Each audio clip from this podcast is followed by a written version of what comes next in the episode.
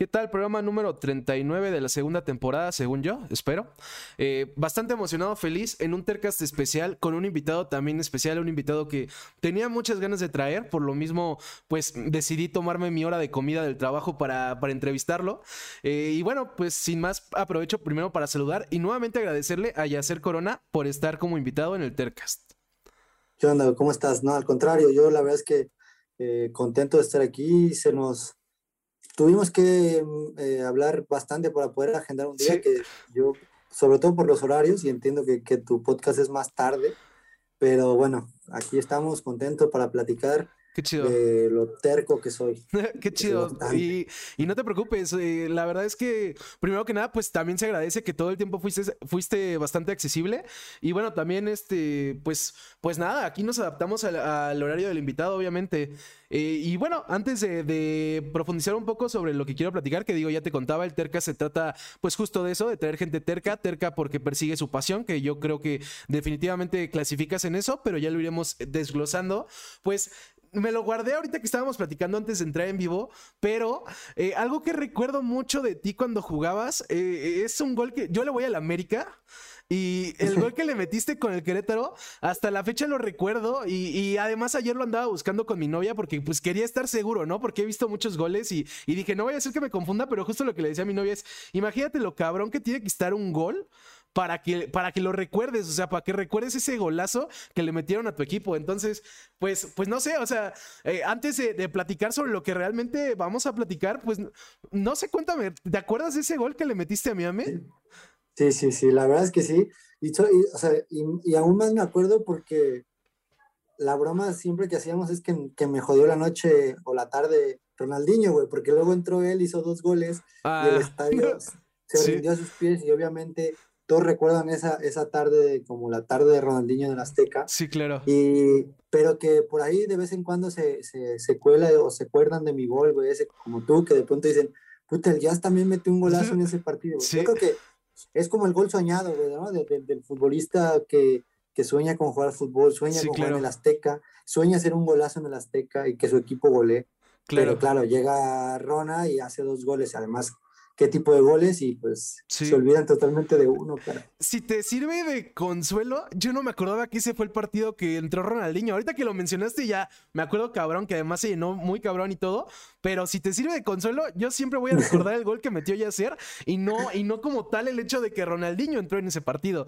E igual ya, o sea, No, adelante. No adelante. la misma fecha, ¿no? No la misma fecha. O claro. sea, lo recuerdas como. Ajá, como, separado, exacto. Sí, sí, ajá, sí. situaciones separadas. Pues mira, sí, claro. qué bueno. Y más viniendo de un americanista, cabrón. Así que. Sí, mucho sí ese, mejor. ese, gol me dolió, pero también te lo respeto. Fue un golazo. Eh, igual aprovecho para saludar a toda la gente que anda en el chat. Recordarles. Eh, qué, qué, bueno que andas de regreso, mi Cucux, por cierto. Eh, recordarles, si quieren preguntar algo, pueden hacerlo. Si va pertinente con la entrevista, lo hacemos en el momento. Si vemos que se acumulan preguntas, pues también podemos hacer una ronda al final, pero ustedes siéntanse libres de participar.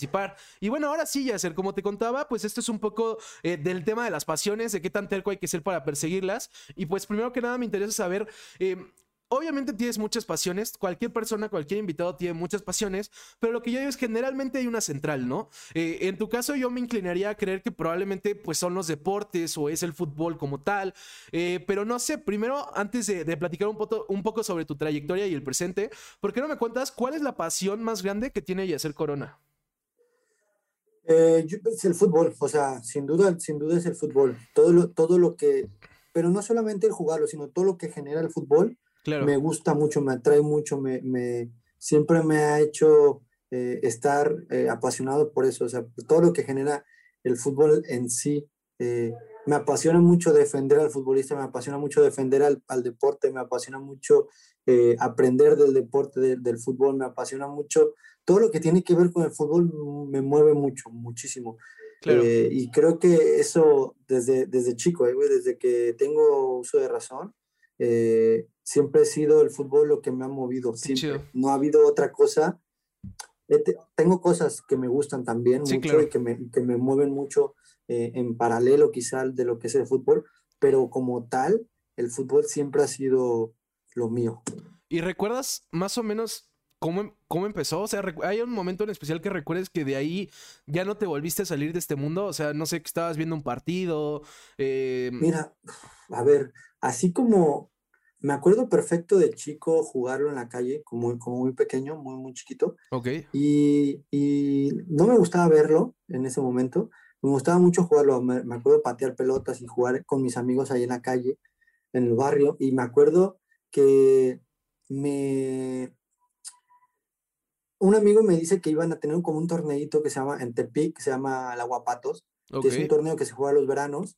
Okay. Eh, y se llama el Aguapatos porque eh, es en, en, Tepic en verano llueve un montón, llueve un chingo. Entonces, eh, tú juegas en, el, en, la tierra con lodo lloviendo. O sea, a menos que haya una tormenta eléctrica okay. o granizado muy, o sea, el granizo muy fuerte, muy, muy duro, se cancelan. Si no, tú juegas con la lluvia, hasta Ah, esté como esté la lluvia, tú sigues jugando. Entonces, por eso se llama el torneo, que no sé si todavía exista, al agua patos. Entonces, me acuerdo que un amigo iba a jugar el torneo y yo quería jugarlo, pero eh, no, había ni, no había equipos. Entonces, mi papá me lleva de, literal de la mano al torneo este Ajá. y empezó a preguntar con todos los equipos quién Mm. tenía un espacio, güey, pa- pa- pa- para mí, Ajá. porque pues yo quería jugar Claro. era un palo, o sea, era, un- era una, una cosita así, me- y, y, pues de todo era de que no, pues ya estamos llenos, o no, hay, no lo conocemos, no sabemos cómo juega, Simón. Hasta que me agarró un equipo que se, que se llamaba el SARS, Ajá. y, y empecé a jugar ahí, y me lo pasé tan bien que, o sea, no, no volví a salirme nunca, nunca, nunca, nunca. Tuve, estuve una, una temporada que no fueran mis vacaciones del fútbol, Ok. eh, sin dejar de jugarlo. O sea, la única manera que yo parara de jugar el fútbol era porque tenía vacaciones del dentro del fútbol. Si no, yo jugué fútbol toda mi vida, toda mi vida, hasta que me retiré. Qué chido.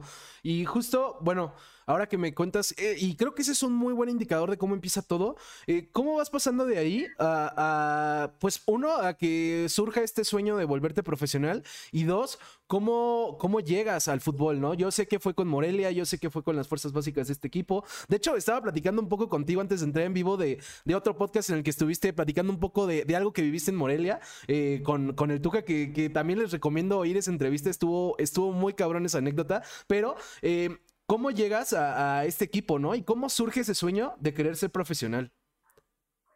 Sur- mira, surge por dos motivos como muy claros. Uno fue verlos jugar en la tele y era Claro. como, eh, están jugando ahí, eso, eso es fútbol, yo quiero jugar ahí. Eh, no me gustaba, como te digo, no me gustaba verlo, pero, pero el hecho de verlos ahí, yo decía, yo quiero jugar ahí, Sí, quiero claro. jugar ahí, Los- porque yo los veía, o sea, yo veía adultos jugando fútbol, entonces decía, yo soy un niño, pero yo cuando esté grande quiero seguir jugando fútbol. Claro. Y, y luego, eh, esto de que, ¿sabes este, este tópico que, que al final es, es algo que existe y es real?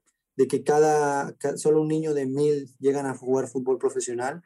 Eh, pues me acuerdo perfectamente algunas personas eh, de que, que me decían, es que es muy difícil, uno de mil llegan y, y siempre fue como, pues yo soy ese uno y voy, y voy a llegar y yo voy a jugar profesional. Y, y siempre estuvo en mi cabeza, pero, pero más allá de verlo como un sueño, era como, lo tenía tan adentro el fútbol, que era como, siempre fue un proceso. O sea, yo iba creciendo y me pasaban de categoría a categoría por la edad, obviamente, ¿no? Sí, claro.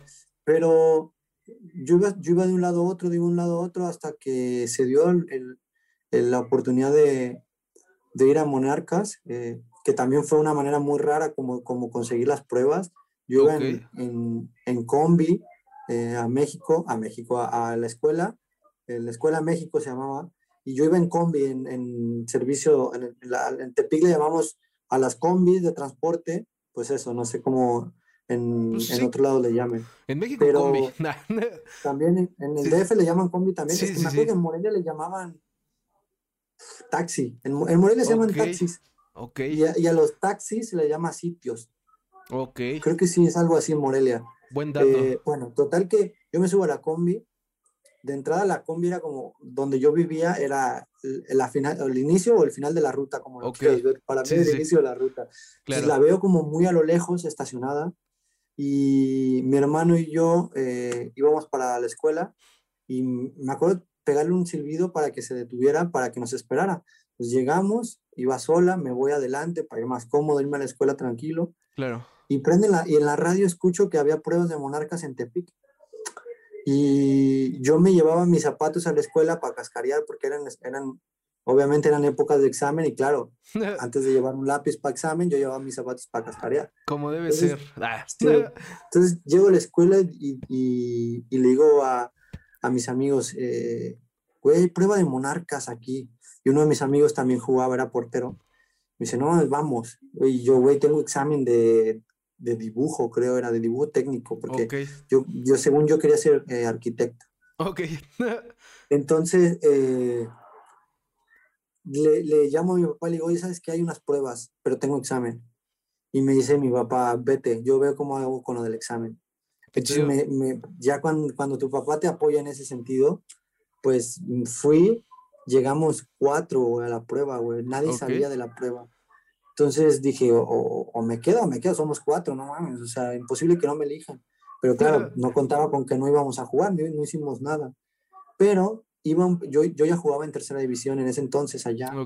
Eh, y, y, me había ido muy bien en esa tercera, habíamos salido campeones, ya estábamos jugando la segunda temporada, ya, ya íbamos a ascender, o sea, ya, ya estábamos casi en segunda, eh, todo bien. Entonces, había un periodista que fue a la prueba y que le dijo al visor, este chico juega muy bien, juega en la tercera, ta, ta, ta, le dio como mi, mi background y dijo, bueno, pues eh, esperemos que mañana venga más gente. Entonces, fuimos al día siguiente y ya había 50 cabrones allí. Okay. Y no, pues la verdad es que me fue muy bien, hice la prueba, me fue muy bien. Fuimos a, a pasar un filtro a Guadalajara. En Guadalajara jugamos contra una escuela de monarcas. Okay. Eh, me fue muy bien también.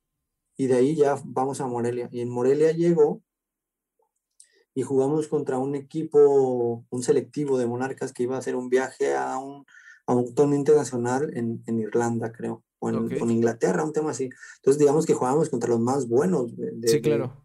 de, las fuerzas básicas. Y entro el primer partido, el esclavo dos, güey, dos goles.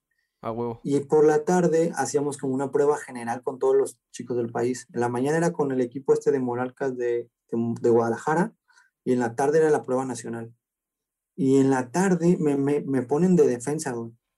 Después me dijo Roberto Hernández, que fue mi entrenador allí, que leyó la hoja al revés, en un 3-4-3, digamos, en una formación 3-4-3, y que la, la, la, llevó al revés y me puso como central. Y como yo, con mis ganas de quererme quedar, no dije nada, pues lo hice ahí y también me fue bien, no me fue mal.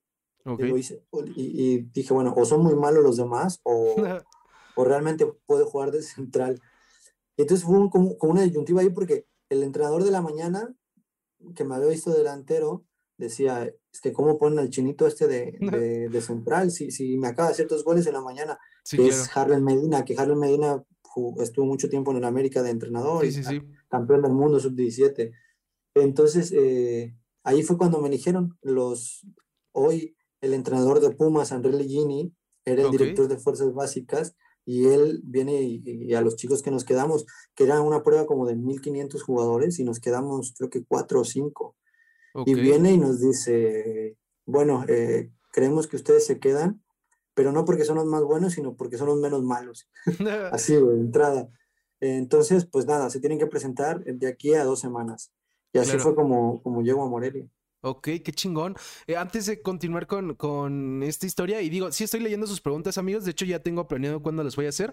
Eh, pero antes de continuar, eh, ¿qué hubieras hecho si tu papá no te hubiera apoyado, hacer Si tu papá te hubiera dicho, no, pues tienes que presentar tu examen, mijo, ¿qué hubieras hecho? ¿Crees que aún así hubieras faltado el examen? Mm, no, no creo que hubiera faltado. Creo que hubiera hecho el examen y no hubiera, hecho, no hubiera ido a la prueba. Ok, ok. Digo, creo que hubiera ido, no, no, adelante. O sea, al final, al final, eso, ya jugaba fútbol profesional, ¿no? sí, ese es un buen punto. Pero, pero también creo que, que, la misma confianza yo que tenía con mi familia, con mi papá, eh, me, me, dio para llamarle y decirle, tengo esta, tengo esta situación. Eh, em, y, y, prácticamente fue como, aconsejame, ¿qué hago? O sea, claro. ¿o qué harías tú, papá? ¿Examen o prueba? Y él me dijo, vete, vete a la prueba. También entiendo que mi papá que me tenía fe y dijo, bueno, que vaya a hacer, hacer la prueba. Entonces, yo creo que si me hubiera dicho que no, eh, me hubiera dado un, un, buen motivo para no haber ido a hacer la prueba, ¿sabes? Okay. Porque al final, en mi papá, pues en ese sentido, siempre me apoyó y mi familia entera siempre me apoyó, mi mamá igual. Eh, yo creo que igual si le llamo a mi mamá, ella quizá me hubiera dicho que no, por la escuela, ¿sabes? Hay que saber a quién pedirle permiso, amigos, eso es un hecho. porque de hecho, de hecho cuando, cuando estaba más chico, que estaba todavía en secundaria, eh, Chivas, Chivas quería que me fuera con ellos. Tenía yo 12 años. Ok. Y, y, en un torneo también, en una Copa Chivas, creo, Chivas me, me buscó para que me fuera con ellos. Era, esto hace ya miles de años, casi 20. Eh, y mi mamá me dijo, no, no te vas, hasta que no termines por lo menos la secundaria, no sales de aquí, de esta casa no te vas. Entonces, yo creo que por eso el subconsciente dijo, no hable a papá y no mamá. Claro. Y bueno, también algo que me interesa ahorita que estamos platicando un poco de cómo llegaste a Morelia. De hecho, el martes pasado eh, tuve un invitado que él es creador de contenido de videojuegos, pero antes de esto eh, llegó a jugar fútbol. Y, bueno, yo sé que mucho, se dice mucho en México el se chingó la rodilla, pero él se chingó la rodilla. Eh, algo que él platicaba es que al menos como le tocó a él, fue que en su momento antes de lesionarse, él estuvo a punto de irse a, Estados Unidos porque él decía que al menos a él le tocó más, eh, se veía más viable el debutar y crecer en MLS que en México. Em, yo sé que se habla siempre eh, y es muy constante de qué tan difícil es, llegar a profesional, qué tan difícil es armarlo en fútbol, pero ¿cómo fue en tu caso? Porque digo, va, ya llegaste a Morelia, eh, te quedaste en una prueba que además, pues también fue cuestión de, fue cuestión de talento, aunque el que, el que los escogió les dijera que no, eh, fue cuestión también de suerte porque escuchaste la convocatoria, fue cuestión de muchas cosas, pero todavía de ahí no es tan sencillo llegar, primero que nada, a debutar y dos, quedarse en, la primera división, ¿no? ¿Cómo fue eh, para ti? ¿Qué tan difícil fue el poder llegar a convertirte en un futbolista que jugaba a menudo, ¿no? Y que tuvo varios equipos y que se quedó en, esta división. Mira, pues, es, es, un poco de todo, realmente es un poco de todo. No, te podría, no, te, no te podría asegurar que solamente eh, una cosa te lleva a conseguir el éxito o, lo que tú consideras como éxito, ¿no? Personalmente. claro, En este caso era, era llegar a, ser jugador profesional. Fueron muchísimas cosas. Suerte, por supuesto, eh, pero también es verdad que eh, tú puedes tener la suerte, pero necesitas después el talento para poder llamar la atención. después del talento que quizá te puede abrir la puerta o te puede dar la oportunidad, necesitas la constancia del trabajo, porque tú puedes tener muchísimo talento para lo que quieras, pero si no lo haces, si no eres constante, si no eres eh, terco en, en, en, en, lo que tienes que hacer, no vas a tener esa constancia y van a decir, bueno, ¿de qué sirve que tenga tanto talento este muchacho si no lo aplica, no? Y luego, eh, un poco de todo, ¿no? Y la mentalidad creo que también es, yo, mira, yo hoy, hoy, hoy siendo que soy, hoy que soy entrenador, te puedo asegurar que que en el fútbol depende de muchos factores para poder llegar. Y es por eso creo que se, que se dice que uno de tantos llega, ¿no? Porque el que se junten todos esos factores es, es muy difícil, ¿no? Tú puedes tener, a lo mejor tú tienes ese talento y tienes esa dedicación y tienes esa pasión y tienes ese amor, pero no tienes la suerte de, de que, o tienes la suerte de que nadie te ve, nunca te ve nadie y por lo tanto nadie te lleva, ¿no? O la persona que te ve resulta que a él no le gusta un jugador talentoso, le gusta más un jugador aguerrido, que también pasa, ¿no? Entonces, el, el hecho que te vea la gente adecuada, la gente que, que, que, te confía, que dice, Buah, es que a mí este jugador me encanta. Y luego eh, tienes eso, ¿no? Que tienes hasta los 17 años, más o menos, 18 para mostrar ese talento, pero después viene el tema mental, el tema eh, actitud, ¿no? Y, y, esto es un tema muy complicado, sobre todo en México, ¿no? Tú puedes llegar a un club, tener eh, muchas condiciones, mucho talento, mucha suerte, estás ahí. Pero ya cuando, cuando empieza a, tornar, a tornarse esto en un tema profesional, que ya pasa a ser tu trabajo, además de tu pasión, necesitas una mentalidad eh, ganadora, ¿sabes? Una, una mentalidad más que, más que ganadora, eh, consistente, vamos, ¿no? Muy, muy de perseverar, de decir, Buah, es que tengo que seguir, porque si no sigo, no lo voy a conseguir. Y, y, habrá muchos trabas y habrá muchas cosas que te, te limiten, que una rodilla, eh, un, un, entrenador que no te quiere y no te pone. Entonces, como no juegas, a mí me pasó. Yo llegué a Mérida en el ascenso Eh, yo venía de ser campeón con la segunda división de Monarcas, con hacer un torneo de nueve goles en una liguilla. Yo jugaba del medio centro. Hago nueve goles en una liguilla de segunda para un medio centro o siete goles. Para un medio centro son muchísimos goles. De pronto me mandan a, una, a, la primera A en ese entonces y el entrenador no me utiliza ni un solo minuto en toda la temporada, ni un solo minuto. Y claro, ahí es como te vienes abajo, caes y lo único que te mantiene a flote es la mentalidad que tengas. Es, ¿lo quieres realmente? ¿Quieres realmente seguir persiguiendo esto? O pues hay otras opciones. Es la escuela, es volver a tu casa, es, tienes muchas otras. O quedarte y luchártela. Me quedo, la lucho y, al, y a la temporada siguiente eh, tengo un, una temporada tan buena que juego todos los, todos los minutos del torneo y salimos campeones del, del, ascenso. Entonces, son muchos factores, muchos factores, no solamente uno. Y aquí te voy a necesitar parar un poco, que me disculpe toda la gente aquí, pero tengo que hacer de padre de familia. No te preocupes. Porque mi hijo está en el baño y tengo que ir a limpiar. Te esperamos, te esperamos, no te preocupes. Disculpen, ahora vengo, ahora vengo. Es lo que tiene ser un papá luchón. Claro, claro, ¿no? Y, es lo que están diciendo en el chat, ¿no? Que respect, tú no te preocupes. Pero bueno, si ya, ya está todo solucionado, eh, pues ahora sí, igual algo que... Bueno, te voy a leer una pregunta que nos hacían en el chat que también se me hace buena. Eh, preguntaban, ¿cuál ha sido el consejo que te ha dado algún entrenador, algún entrenador que más te ha impactado? Eh, uf, han sido muchísimos, pero creo que en, en, ese momento cuando, del que hablo cuando estaba en Mérida, que, no jugaba. Sí. Eh, cuando, cuando, cuando eres futbolista, generalmente, a pesar de que vives en un equipo y, convives en un equipo y perteneces a un equipo, tiras mucho hace en, en el volumen de más, en la X, en la cruz. Tiras mucho, tiendes mucho a hacer, eh, a pensar en ti como futbolista. Claro. ¿Sabes?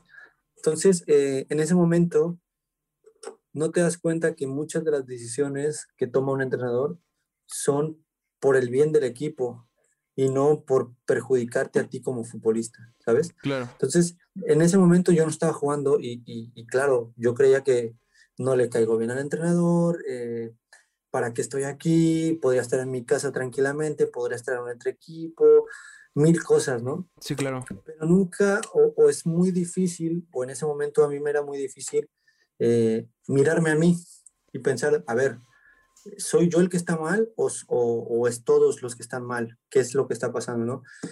O a lo mejor es que ni ellos están mal ni yo estoy mal, simplemente al, al, pertenecer a un equipo, hoy la situación se da para que no estés jugando y lo único que puedes hacer es seguir entrenando, seguir trabajando, ¿no? Y allí eh, el profe Bravo me, me dijo, mira, eh, tú estás bien, el equipo está muy bien, no hay nada que se pueda hacer. Tienes de dos, o sigues trabajando y ser constante que esto tarde o temprano te va a premiar. Claro. O baja los brazos y te tiras a, a, la hamaca y, ya no tiras para adelante. Entonces, tú tienes que decidir qué es lo que quieres contigo. Puedes, puedes relajarte, puedes disfrutar de Mérida y cuando se termine la temporada te vas de aquí o puedes seguir entrenando, entregando, entrenando, entrenando que en algún momento cuando se te requiera vas a estar muy bien y allí demostrarás la oportunidad cuando te la den, la demostrarás. Y fue eso, ¿no? Fue eso que, que te das cuenta, o en ese momento me di cuenta que no era yo, sino que era un somos, ¿no? no, el, el yoyismo, el, el, yo ya ser corona jugador, eh, que aunque tuviera ahí yo 20 años, 19 años, eh, dejó, dejó de existir y se convirtió en, ok, soy, parte de un equipo, soy un, soy un puntito en un equipo, entonces tengo que aportar para el equipo. Pero no me había dado cuenta hasta que él me lo hizo saber, hasta que me dijo, mira, aquí somos todos, no, no eres solamente tú, ni el técnico está contra ti. Y claro, hoy que soy entrenador, eh, lo veo desde esta perspectiva, pero cuando eres jugador es sí, muy claro. difícil.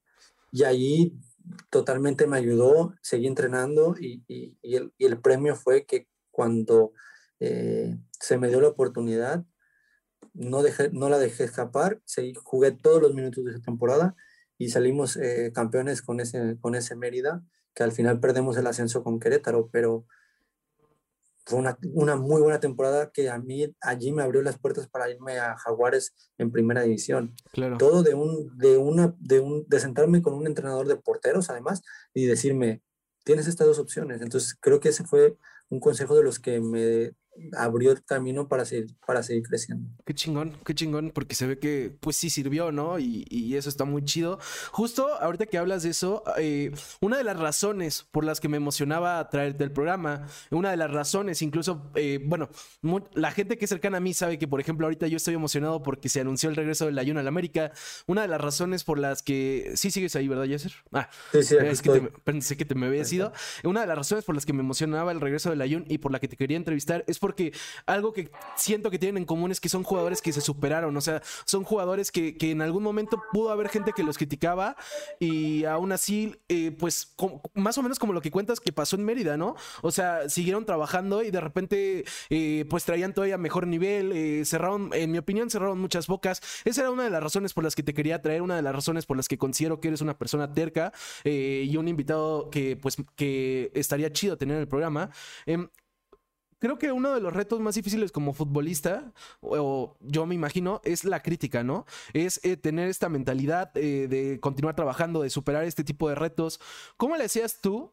Para, para justo, para superar este tipo de situaciones, ¿no? Para tomarlas con la actitud correcta, seguir trabajando y seguir mejorando, porque pues tienes eh, ah, no solo lo que comentas, ¿no? De que puede que, que, no seas del agrado del entrenador, que puede que tal vez, el, eh, a pesar de que estés en un buen nivel, tal vez ahorita no entras en el equipo titular, además tienes la crítica de la gente, que la gente pues muchas veces tiende a ser muy, muy dura.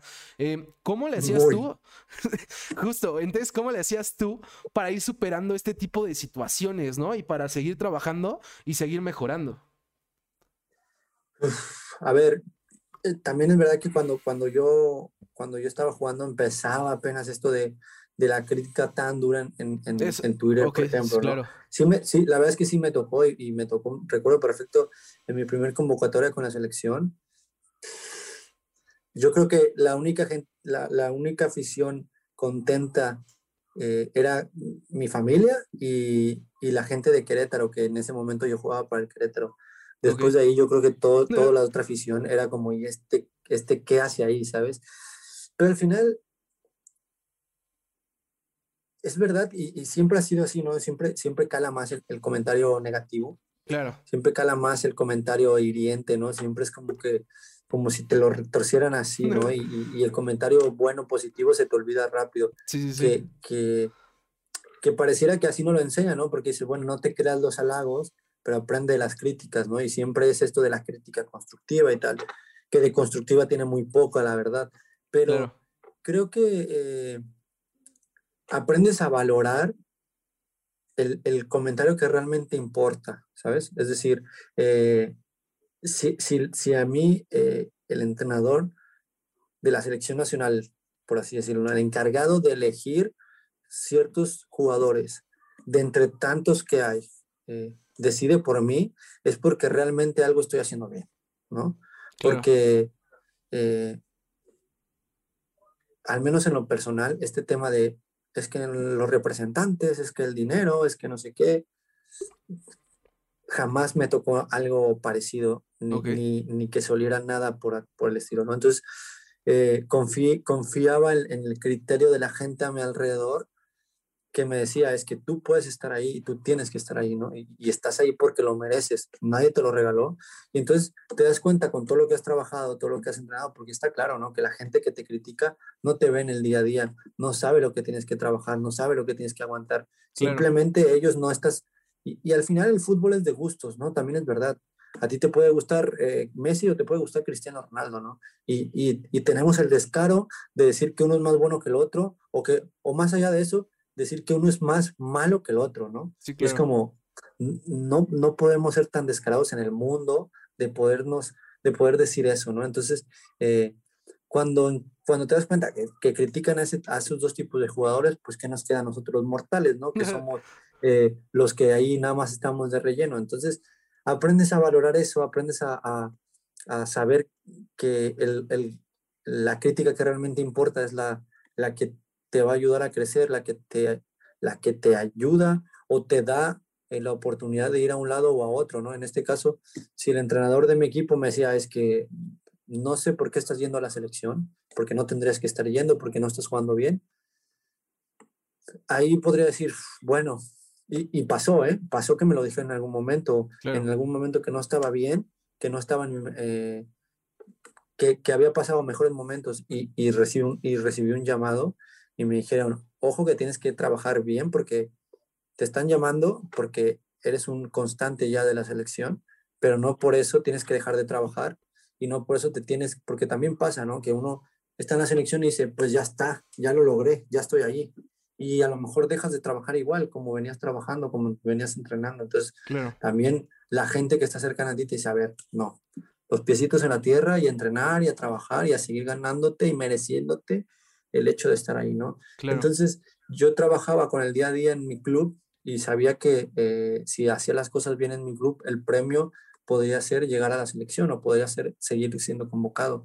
Entonces, eh, leer comentarios negativos, leer comentarios de crítica, pues al final está en tu decisión, ¿no? Tú decides si lo lees o no lo lees y ya si lo leíste, tú decides si te afecta o no te afecta. Entonces, prefería no leerlos, prefería eh, alejarme de ellos quizá, o prefería no tomármelos eh, con tanto a pecho, ¿no? Porque al final es alguien que no me conoce, que no conozco y que no sabe eh, realmente lo que yo hago en el día a día. Claro.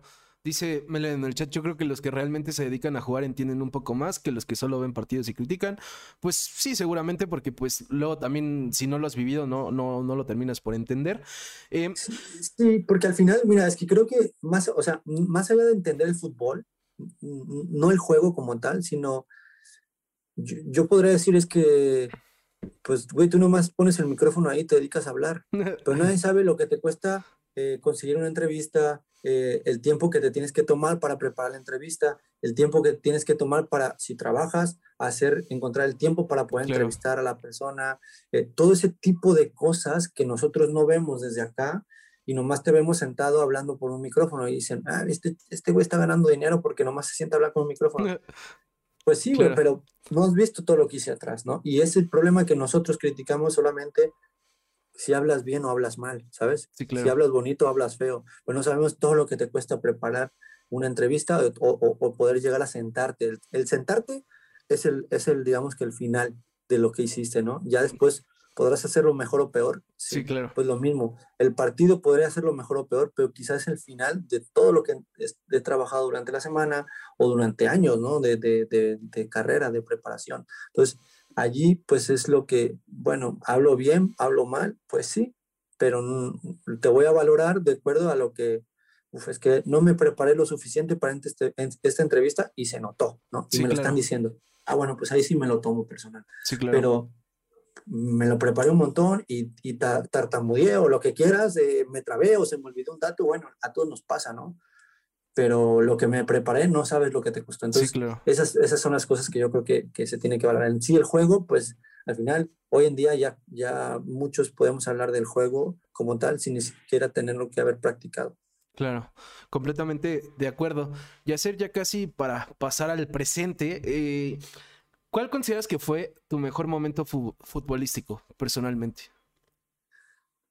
Eh, yo, bueno, creo que al final el, pico de mi carrera lo tuve en Querétaro, porque se conjugaron muchas cosas en cuanto al técnico, lo que hablamos, ¿no? El, todo, el entrenador, que era en ese momento Nacho Ambriz y luego Bucetich, eh, el equipo, la ciudad, mi edad, mi, mi familia, todo como que en, embonó perfecto y, y, me hizo a mí jugar de una manera muy, eh, que se adaptaba mucho a lo que yo era como futbolista, ¿no? Creo que eh, esas son cosas que, por ejemplo, a mí me costó en otros clubes o en otros equipos.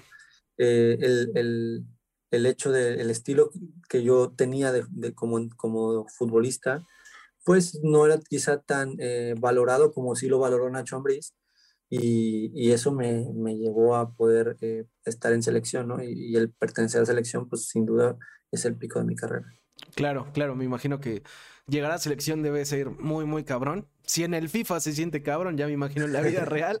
Eh, y bueno, eh, pues digo, eh, desafortunadamente el, por algo se llama el tercas el programa y ser terco pues conlleva dificultades.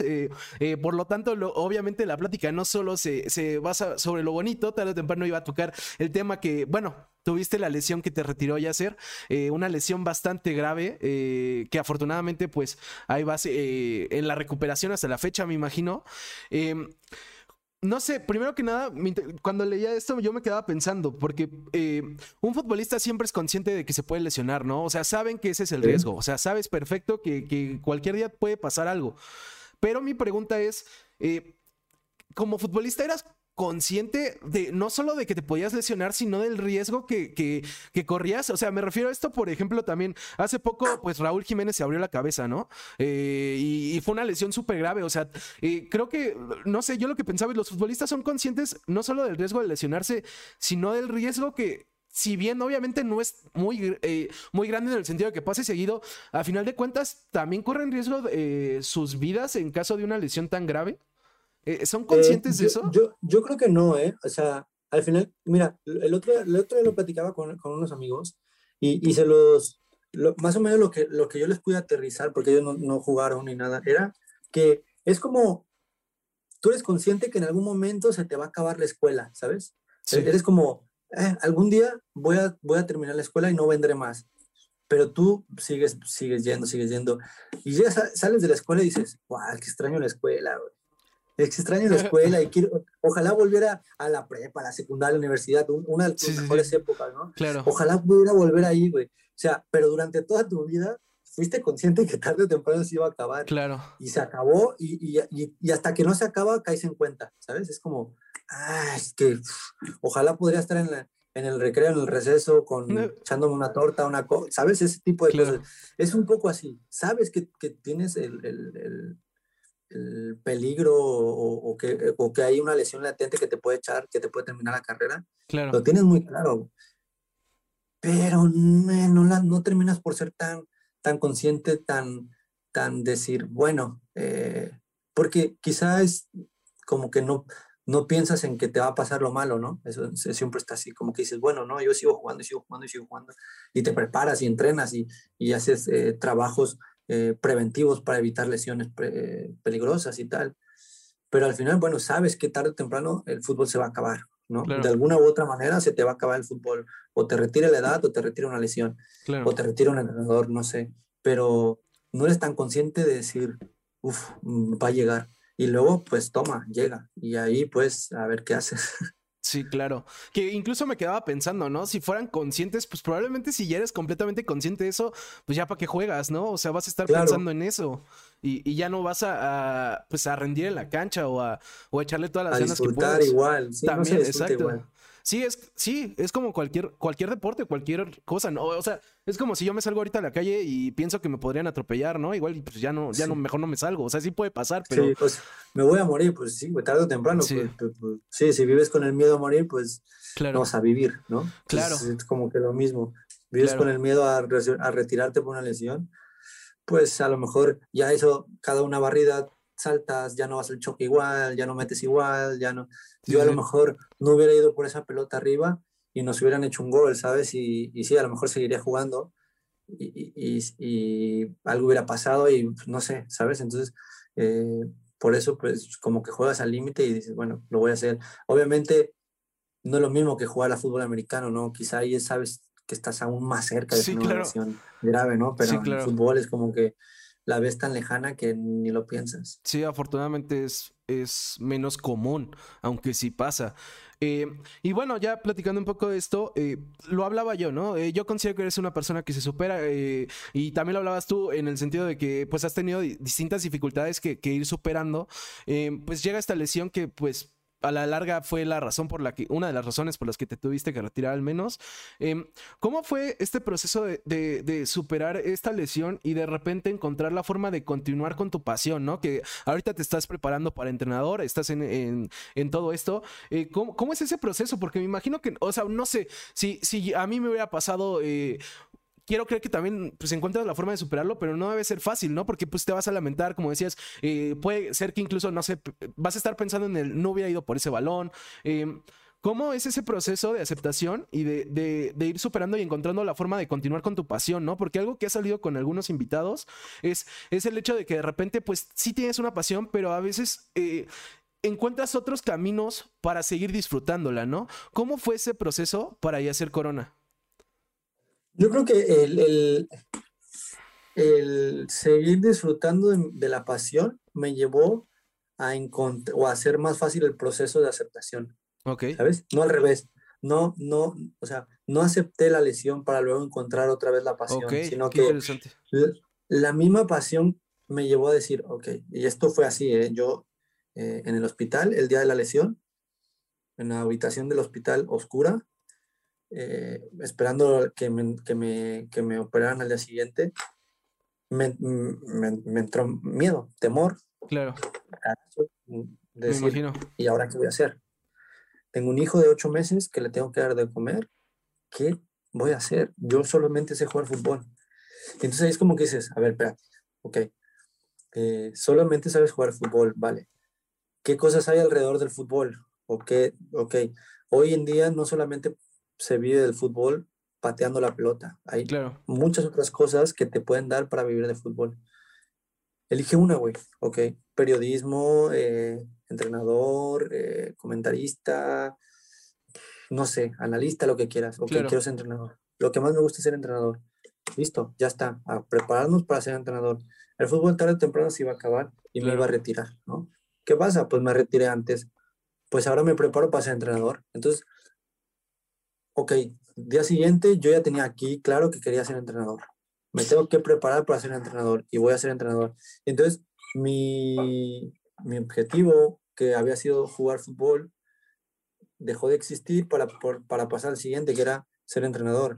Entonces, empecé de cero y eso me ayudó a procesar el hecho de que yo ya no iba a ser futbolista. O sea, yo en ese momento que la lesión, yo ya no voy a ser futbolista, ahora quiero ser entrenador. Entonces, yo ya no quiero ser eh, albañil, ahora quiero ser arquitecto, cabrón, ¿no? Entonces, así, y en ese momento eso me ayudó a procesar el, el sufrir que puede tener cualquier otro, decir, Buah, es que la lesión, el entrenador, eh, ta, ta, ta. o sea, no, yo me, me, enfoqué en ser entrenador y en poder estar lo más apto posible para jugar con mi hijo y nada más. Y en esas dos cosas me enfoqué y, a y hacia esas dos cosas apunté.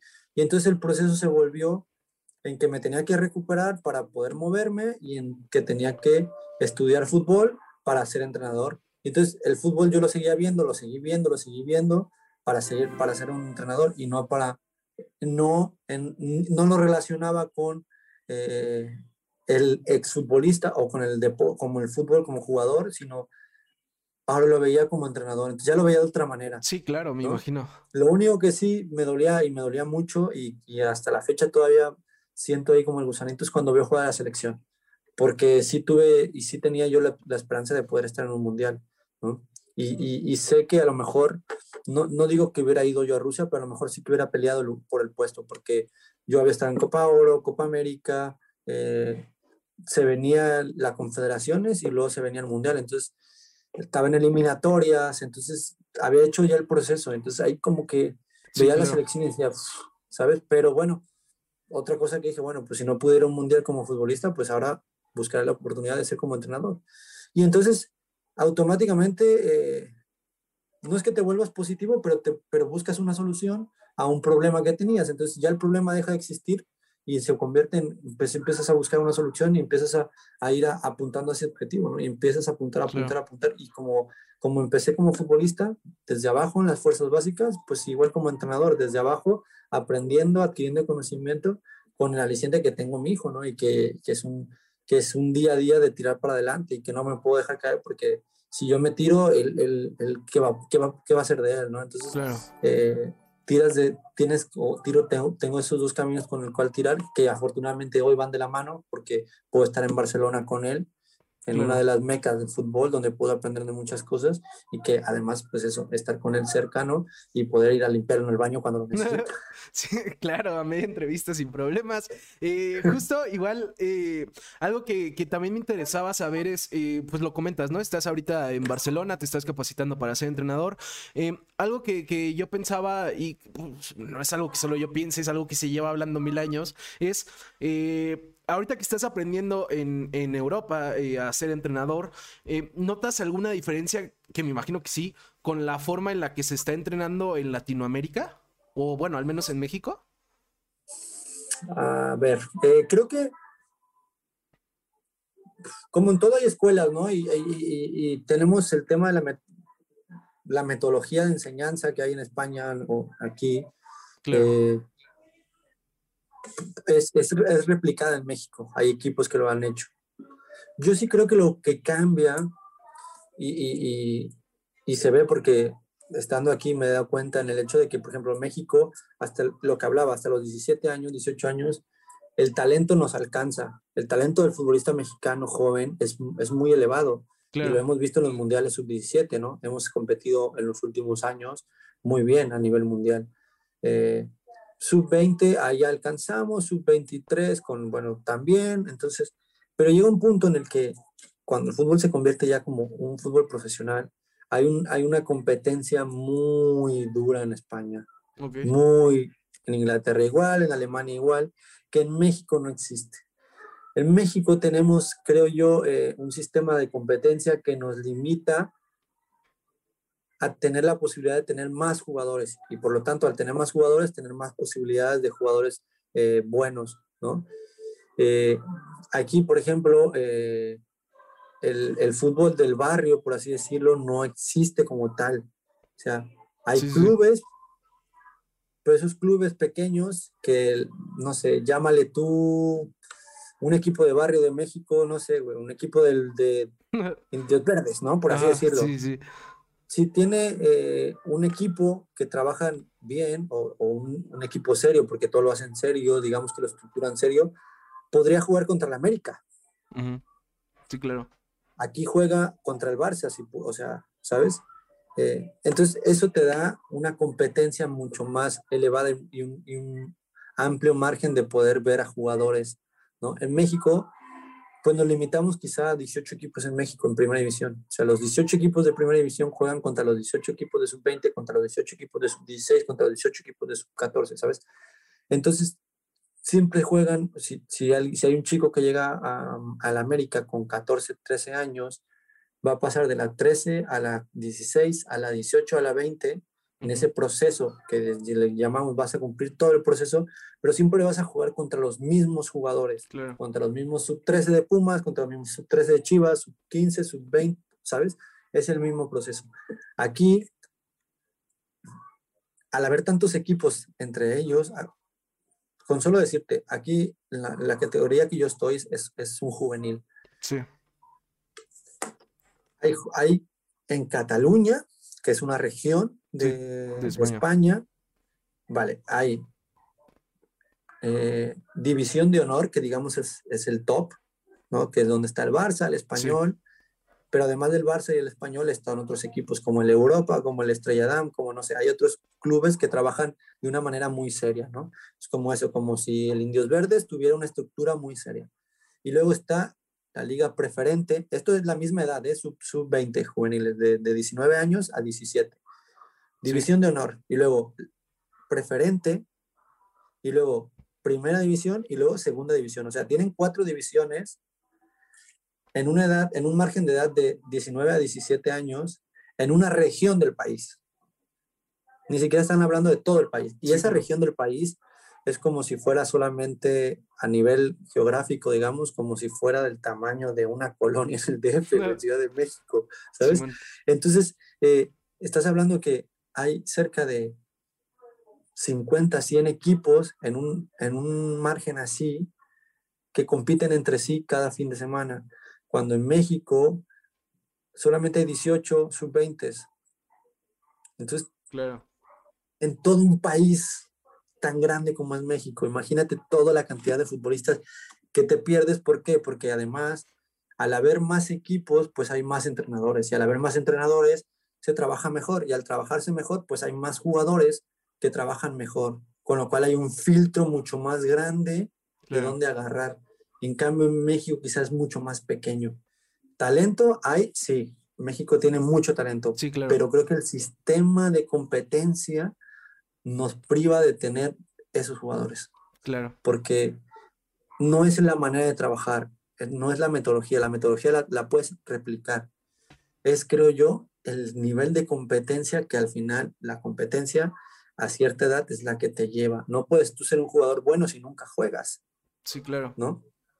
para ser bueno tienes que jugar, si no, no puedes ser bueno. Nadie es bueno sentado aquí, ¿no? Yo, yo ahora podría decir que soy Messi, pues bueno, pues juega y muéstrame que eres Messi, güey. Entonces, hasta que no sales y dices, uff, pues no, no soy Messi, tengo que entrenar y entrenar y entrenar y entrenar y entrenar y entrenar y entrenar. Y ahí vas creciendo y entonces vas creciendo y vas creciendo. Y así es la única manera, creo yo, que como podríamos eh, equiparar o decir, bueno, estamos cerca. Porque si no, es muy difícil. Porque lo demás es, en lo demás somos iguales. Y hasta los 17 años somos iguales. Y, y México tiene mucho talento, pero después cuando se necesita competir, competir, competir, pues ahí nos quedamos cortos, creo yo. Claro, y, pues una diferencia que incluso creo que es visible, ¿no? O sea, a nivel futbolístico pues, se nota la, la, como dices, este, pues a nivel sub-17 luego se nota más que estamos al mismo nivel que en, otras categorías, ¿no? Eh, es un, tema bastante interesante. Eh, como ya casi se nos va a acabar el tiempo ya hacer, eh, pues primero hay algo que, desde el inicio había pensado, casi desde el inicio, pero me lo estaba volando para el final.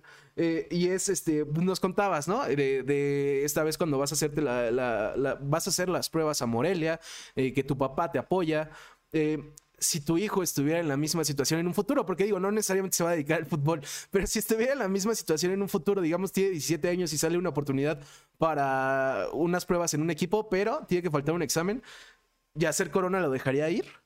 Ni en pedo que se vaya el examen, yo lo pondría. Nada, sí lo dejaría, la verdad es que sí lo dejaría. Sí, creo que eh, creo mucho en la educación, creo, creo mucho en la educación, pero no necesariamente viene de la escuela.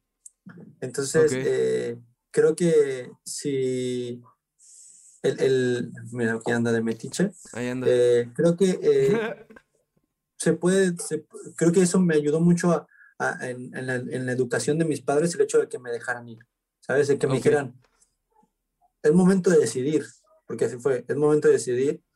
si sigues tu sueño y lo buscas y, y, lo realmente lo quieres, vas. Claro.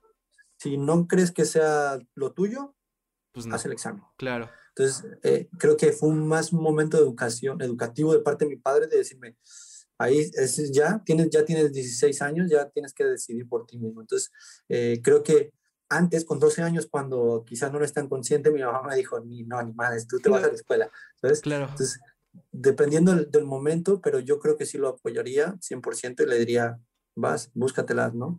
Eh, y, búscate la vida por ahí. Ya, entre más rápido te vayas de la casa, mejor. Qué chido. nos preguntaban en el chat, ¿qué es lo que más extrañas de México? Los tacos, caray. La comida. ¿Algún taco en particular? No, la, yo es que, a ver, yo soy muy, soy muy básico en los tacos. Me gusta mucho el de asada, el de bistec, la quesadilla con carne, así. Ok. Eh, últimamente sí que traigo muchas ganas del, del taco campechano, ¿sabes? El de chorizo con, ah, qué rico, sí. con carne. Uf, porque aquí el chorizo no es igual, caray. No, Sin imagino. el chorizo no sabe igual aquí. me imagino. Sí, me imagino. Eh, Pero eh, los tacos y unos buenos chilaquiles. Uy, pues no, no te quiero, este, eh, pues dar como celos o, soltar el hambre, pero justo eh, yo tengo ahí unos chilaquiles esperándome ahorita que acabe el programa porque justo digo que era mi hora de la comida y justo ahorita que estábamos hablando de tacos me quedé pensando de ahí ya me dio hambre. Pero, eh, pues bueno, ya casi antes de concluir, pues lo dije, ¿no? Eh, ser terco es difícil, por lo mismo, pues también se hablan de momentos malos en el programa, pero pues también tiene su, yo, bueno, al menos yo creo que tiene sus recompensas, creo que lo hemos visto a lo largo del programa, pero me interesa saber, eh, yo hablaba, por ejemplo, al inicio del programa de, ese gol que le metiste al América, ¿no? Que, oh, que jamás lo voy a olvidar, o sea, te puedes quedar con eso de, que jamás voy a olvidar ese gol. Eh, ¿Cuáles son los partidos o, goles o momentos que más recuerdas tú? O sea, esos momentos más especiales en la carrera de Yacer Corona. Eh, a ver, por, por, digamos que por por orden de aparición, mi primer partido de fútbol, mi primero con, con cuatro años, me acuerdo perfectamente de ese partido, perdimos como no sé cuánto a cero, eh, y me acuerdo perfecto porque no tenía ni idea de la regla del fuera de lugar, y, o sea, era un día lloviendo, eh, yo, yo le alegaba a mi compañero que, que el fuera de lugar era porque los dos estábamos ahí solos, y pues no, no podíamos estar solo los dos, no podíamos estar solo contra otro equipo, ¿sabes? Entonces, ese partido lo tengo muy grabado en mi memoria. Después, eh, tengo un partido que jugué con segunda división contra, en una final contra Rayados. Ok. Porque eh, ganamos y, y, les hice un gol de media cancha. Ok. Entonces, ese como que se me quedó muy grabado ese partido. Lo disfruté mucho. Es un partido que, que, que me gustó mucho jugarlo. Eh, después los, los partidos con, con Mérida, en la, final de con Tijuana, que me expulsaron al minuto 25 y, y, recuerdo perfectamente ver, bueno, no ver ese partido desde el palco, yo escondido así abajo, Ajá. Diciendo que, diría que rezando, pero es que tampoco rezo, entonces estaba como, Buah, que se acabe, que se acabe, que se acabe, que se acabe para ganar, porque estaba yo muy nervioso de haber dejado a, mis, a mi equipo con 10. Ese es otro equipo, otro partido que recuerdo mucho. El de, el de, el de con Querétaro contra, contra la América, lo recuerdo mucho por el gol, obviamente, y por, por todo lo que eh, representó para Ronaldinho, el verlo cómo lo disfrutó ese partido también me, me dejó mucho. Eh, la final con Santos que ganamos en casa, o sea, perdimos 5-3, pero la, la, de vuelta la ganamos 3-0. fue una fiesta total en Querétaro, fue una fiesta total. Eh, mi debut con la selección, con la selección también lo recuerdo mucho. Y pues creo que por ahí. Ok. Por ahí yo creo que ya está. Pues, pues son momentos bastante chidos, ¿no? Excepto el gol de América, ese no, no fue tan chido, hermano. Pero, pues bueno, vamos a pasar a las últimas dos preguntas de cada Tercas, Yacer. Eh, la primera es, y digo, me imagino que vas a responder, generalmente ya sé que van a responder, pero eh, pues solo por cumplir, eh, ¿te consideras una persona terca? Muy. ¿Qué tanto te ha servido o qué tanto te ha afectado el ser terco? Eh, uf, yo creo que me ha servido más de lo que me ha afectado. Me, me, ¿Sabes qué pasa? Que, que, llega, un, llega un punto que me doy, o sea, soy terco por cuando sé que, que realmente vale la pena ser terco. Claro. ¿sabes? O sea, por un punto que tenga que ver, por ejemplo, te lo voy a poner así, hace, antes de venir aquí, me estaba con unos amigos y nos estábamos peleando por, por el nombre. hay un artista que no sé si lo conozcan algunos, se llama Banksy. ¿no? es, un, es, un, grafitero. Bueno, estaba con unos amigos italianos y ellos le llaman Bansky. Ajá. Entonces estuve de terco contra no sé cuántos italianos, contra mí, diciendo yo, es que es Banksy, y ellos, Banksy, Banksy, y estuve terco, terco, terco, pero porque yo sabía que tenía la razón, ¿no? Hasta que al final hice, conseguí que todos eh, cambiaran de opinión. Y luego, eh, estamos, sí. Sí, sí. Y luego eh, estuve otra vez de terco porque los mismos italianos me alegaban que la ensalada César se inventó en Italia y la ensalada César se inventó en Tijuana. Ok. En el hotel, en el hotel César. Entonces estaba yo de terco, terco, terco, terco, que era en Tijuana. Entonces peleando contra, pero porque sabía que tenía la razón. Si no, no hubiera sido terco, ¿sabes? Entonces, cuando sé que, que, que voy a tener la razón o que vale la pena ser terco y entrenar y entrenar y entrenar y estudiar y estudiar y estudiar o cosas así, lo soy. Así que sí me considero terco cuando sé que el, que el beneficio va a ser grande. Qué chido. Justo algo que digo después de hacer esta pregunta es, sean tercos, no sean necios. Creo que aplica con lo que estás diciendo, porque en realidad nunca fuiste necio. Fuiste terco porque sabías que tenías razón. Eh, ser necio para mí sería que, que hubieras estado mal tú, lo en algún momento te dieras cuenta y, y continuaras, ¿no? porque no, voy a, ni madres voy a reconocerlo frente a ellos, ¿no? Eso era ser necio. Eh, generalmente ya hacer lo que hago al terminar el programa es preguntarle recomendaciones de algo a los invitados para dar un contenido extra. En este caso voy a hacer una pregunta que nos ponían en el chat para, para cerrar. Nos preguntaban, ¿a quién prefieres? ¿A Messi o al bicho? O sea, CR7. A Messi. Por mucho no hay comparación. ok. Yo, yo soy fan de Cristiano, entonces ahí no estoy te vi La cara, te vi la cara, te vi la cara. Cuando dije Messi, te vi la decepción en la cara. La lagrimita. Lo siento, no, no, no, no, hay, no, hay, no, hay, comparación. Ok, eh, nada más, eh, pues para finalizar, pues cuéntanos por qué. para mí, eh, Cristiano, creo que tienen, los dos tienen mucho talento, eso sí, está claro. ¿no? Y, obviamente, si me dicen a quién quieres en tu equipo, pues me, al, que me, al que me dejen, ¿no? sí, claro. para el que me alcance. sí, sí, para que me alcance. Pero creo que eh, Messi es un jugador mucho más completo, es, es un jugador que hace goles, que asiste, que regatea, que, que tiene más el espíritu de equipo eh, como jugador que Cristiano. Cristiano lo veo como un centro delantero muy, muy, muy bueno y lo veo más como un goleador, más que es un jugador muy completo en cuanto a recursos técnicos, podría decirse, para poder hacer gol, para definir. Pero después, para el juego en sí, en general, creo que no es tan completo como lo es Messi. No es tan asistidor, eh, no es tan bueno en el duelo, en el, en el uno contra uno, quizá sale del uno contra uno eh, o, hasta el dos contra uno, pero no tan seguido o no tan tanto como lo puede hacer Messi. Por eso, o sea, obviamente Cristiano está por encima de todos los demás, claro. pero por encima de Cristiano está Messi. Claro, Alguien lo dijo, ¿no? Cristiano es el mejor futbolista del mundo. Y Messi del Messi Porque Messi es, el, es extraterrestre. Claro, me decían de broma en el chat, ya cuélgale, ¿no? ¿Cómo creen?